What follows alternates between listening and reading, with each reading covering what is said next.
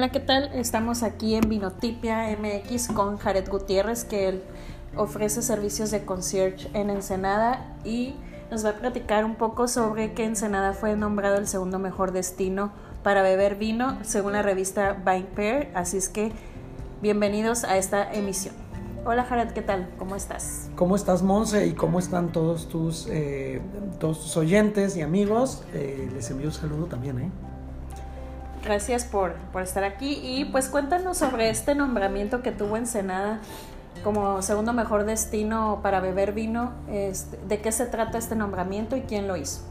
Bueno, mira, primero que nada, eh, qué emoción, ¿verdad? Eh, estar, muchas felicidades por estar tomando eh, este, este tema. Vinotipia definitivamente es una, es una idea padrísima, te felicito y creo que toda la gente que te escucha va a tener y obtener muchísimo de ello, sobre todo cuando quieren viajar en Senada, cuando quieren conocer, tú siendo una chava de aquí, local, que, que pues vive en esto.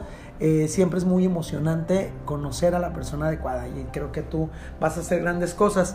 Eh, pues mira, eh, déjame te platico que Ensenada lleva una serie de una serie de nombramientos alrededor del mundo.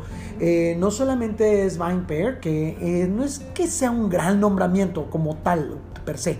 Al ser nombrada, es decir, él la menciona como dentro de los 10 destinos. Según su gusto. Según su gusto y según su opinión, pero una opinión muy buena, porque no solamente menciona las regiones europeas, regiones en Argentina, por ejemplo, y eh, dentro de las, por ejemplo, la número uno es, eh, es, Paso Robles, en California, y la número dos, Ensenada, o Valle de Guadalupe, en Ensenada, y la número tres en, eh, en Piamonte, en Italia. Eh, yo creo que una de las, y al leer el artículo particularmente, se refiere a las cosas que tiene un destino en específico que lo hacen un excelente lugar para visitar. ¿Cómo cuáles?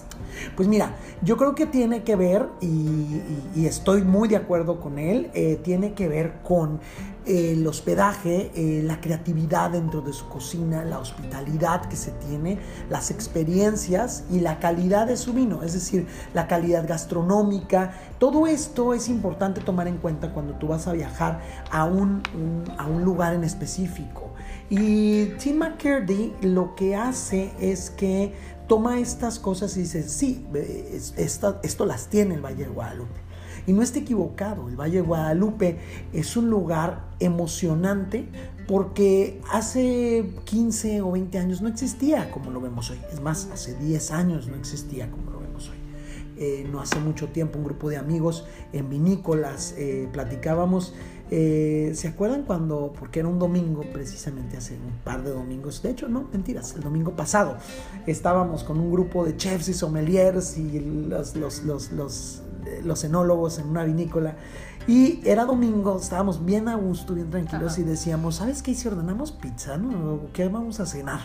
Este, con la chimenea prendida, con aquellas vistas del Valle de Guadalupe y y nos, y nos reíamos porque alguien por ahí dijo, pues hay que ir al 80, ¿no? Hay que pedir al 80.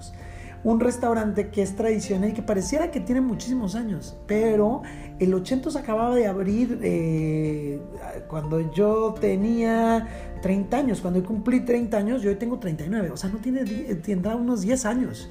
Y esto es muy padre, porque eso quiere decir, cuando decíamos nosotros el 80, es porque en aquel entonces, todavía recuerdo yo en el 2011, empiezo a trabajar con una vinícola muy antigua aquí en Baja California y cuando teníamos que ordenar para comer o elegir algo, pensábamos en dos restaurantes.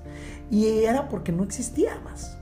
Hoy en día tenemos una cantidad de degustaciones, experiencias alrededor de ello.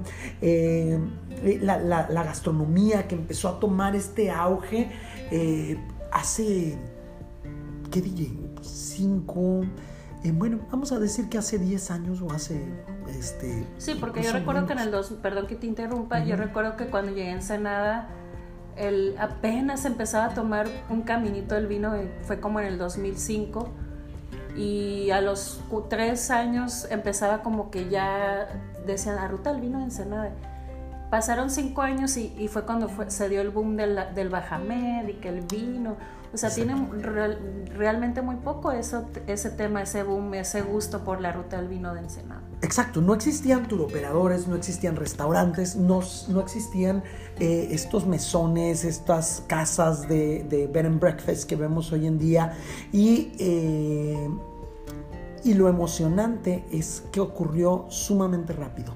Pero además ocurrió eh, con una mezcla de tradición al mismo tiempo de innovación y creatividad.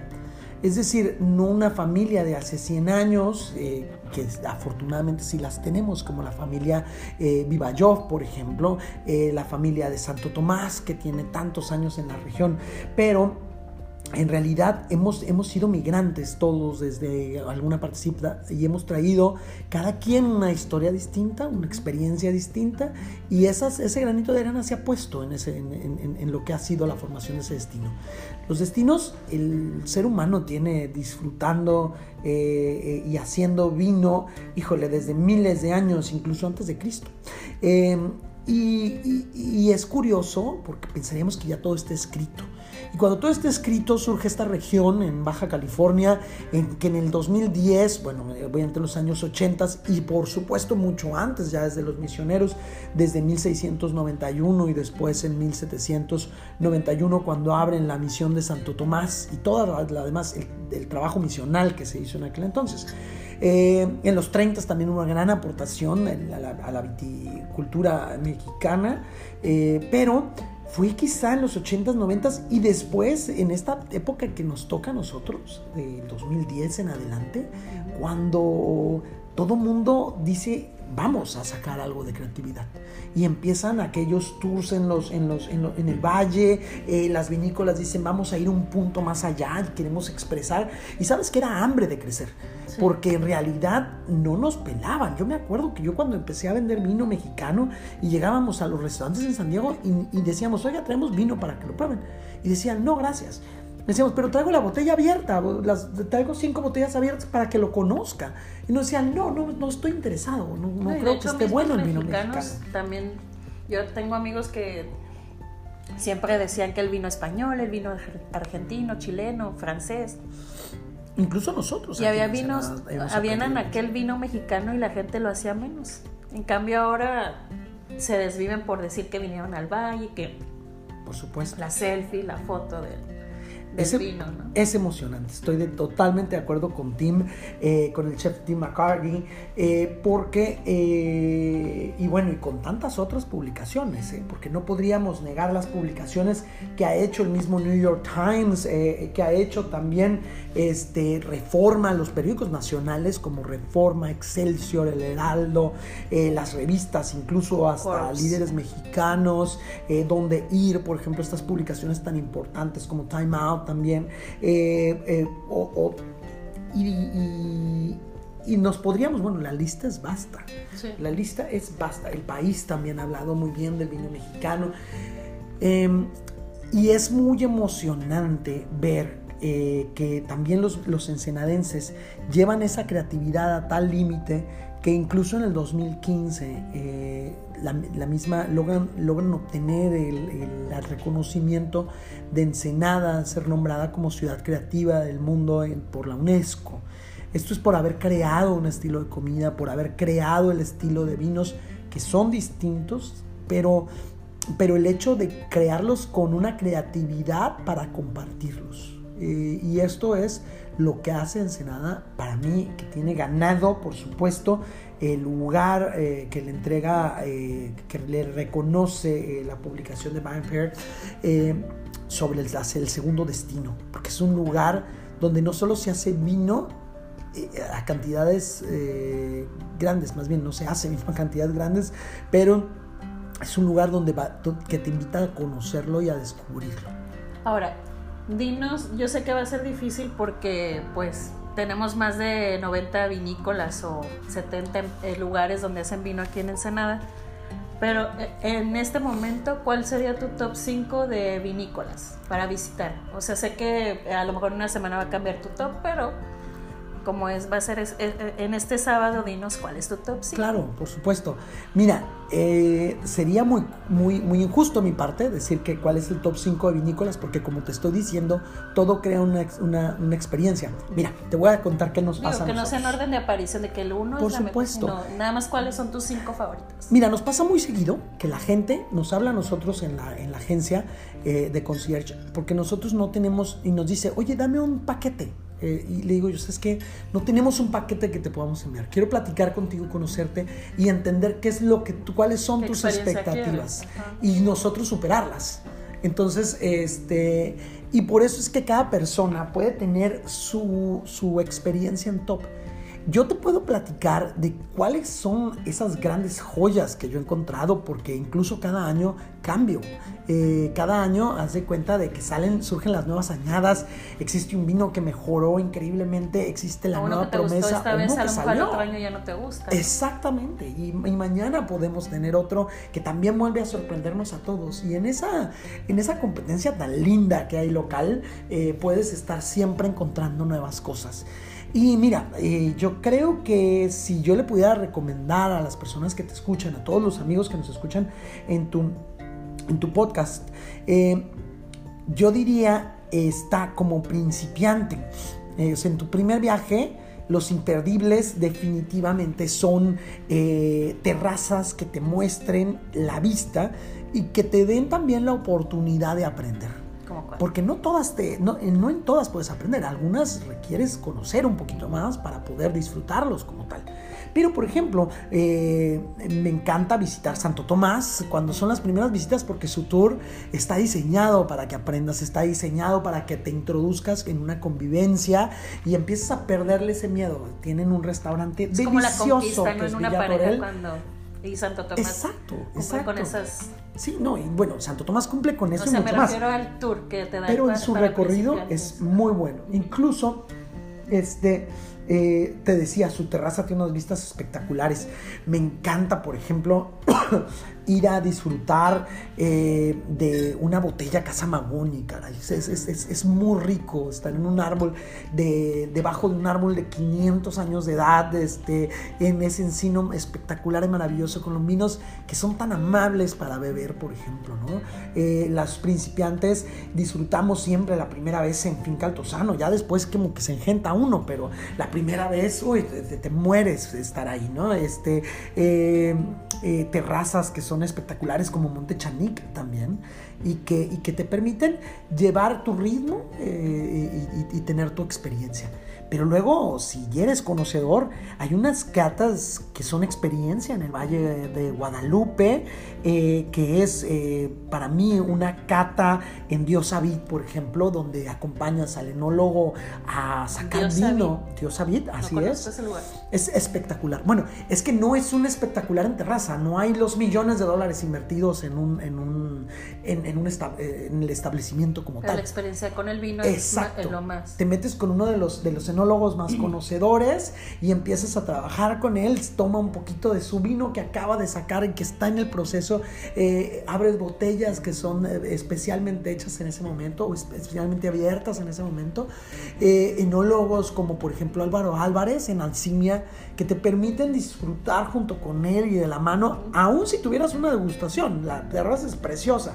Este, y luego hay lugares y sabores de comida donde los atardeceres son espectaculares.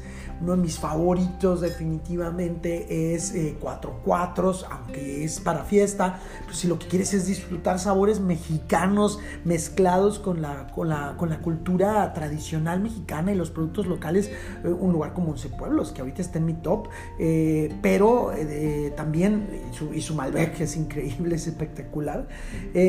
o incluso eh, estar en una cata con Claudia Horta en, en, en, Creo que ya me pasé de los cinco. En realidad, eh, eh, te digo, es, interminable y, eso me encanta hacerlo, porque cada vez que nosotros traemos a un grupo... Es difícil escoger, pero en este momento yo preguntaba los de ahorita, a lo mejor mañana... Exacto, te digo, es que son, siempre va a variar, porque siempre alguien está haciendo algo, ¿no? Este, y, y lo que sí te diría que mi top de sueño, o sea, el lugar que me fascina, eh, es cuando logro eh, que la gente conozca eh, los valles de San Vicente y los valles de Santo Tomás, el Ajusco. Ok, o sea, la, es la antigua, ruta, ¿no? del vino.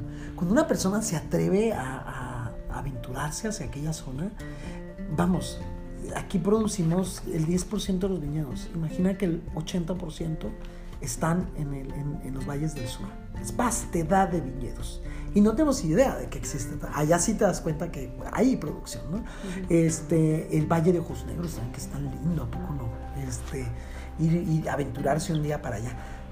Eh, no es tan turístico como los demás, pero eh, híjole, son de ensueño. Sí, no son tiene como ese, preciosos. ese Instagrammer, este, ese sitio de Instagrammer, ¿no? Pero, Exactamente. pero tiene otra experiencia ya para más conocedores. Exacto, es una experiencia con la tierra y una experiencia con el viñedo en sí.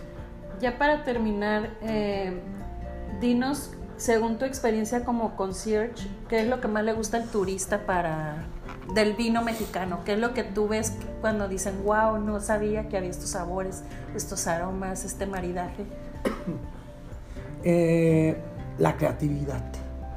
O sea, lo diría con esa palabra, porque creo que queda perfecta siendo una ciudad creativa de la UNESCO.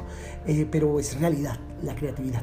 La creatividad la ves en el enólogo, la creatividad la ves en el cocinero, en el chef de nivel top, eh, la creatividad la, la- la ves en el que atiende en una barra, la creatividad la percibes en el pan, la creatividad la percibes en los quesos, en- en los productos de belleza, en el hotel, en la arquitectura, en todo donde tocas y pruebas, hueles, eh, hay creatividad.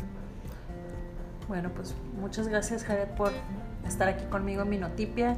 Espero que, que te haya gustado estar participando conmigo aquí. No, hombre, es padrísimo, padrísimo. Por favor, invítame más seguido.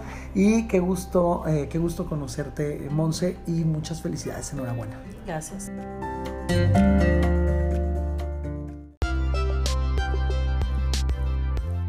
Bueno, y si aún no has celebrado el mes del amor y la amistad, te quiero dar dos recomendaciones que Jared Gutiérrez nos dio para beber vino con esa persona ideal o tus amigos o tu familia. El chiste es celebrar el mes del amor y la amistad. Así es que el primero de ellos es Amor Bonito, un Cabernet Nebbiolo de Montaño Benson y Labios Rojos de Alejandro Acevedo, Cabernet Tempranillo. Así que ya tienes dos ideas para aún celebrar este mes. Y bueno, ya para cerrar nuestro programa te quiero dejar las redes sociales de Jared Gutiérrez, que es JG Concierge en Instagram y en Facebook, y jaredgutierrez.mx. En Vinotipia también tenemos redes sociales, Vinotipia MX en Instagram y vinotipia.gmail.com para que nos escribas y nos des sugerencias de los temas que quieras abordar en este programa. Yo por mi parte me despido y nos vemos en la siguiente semana.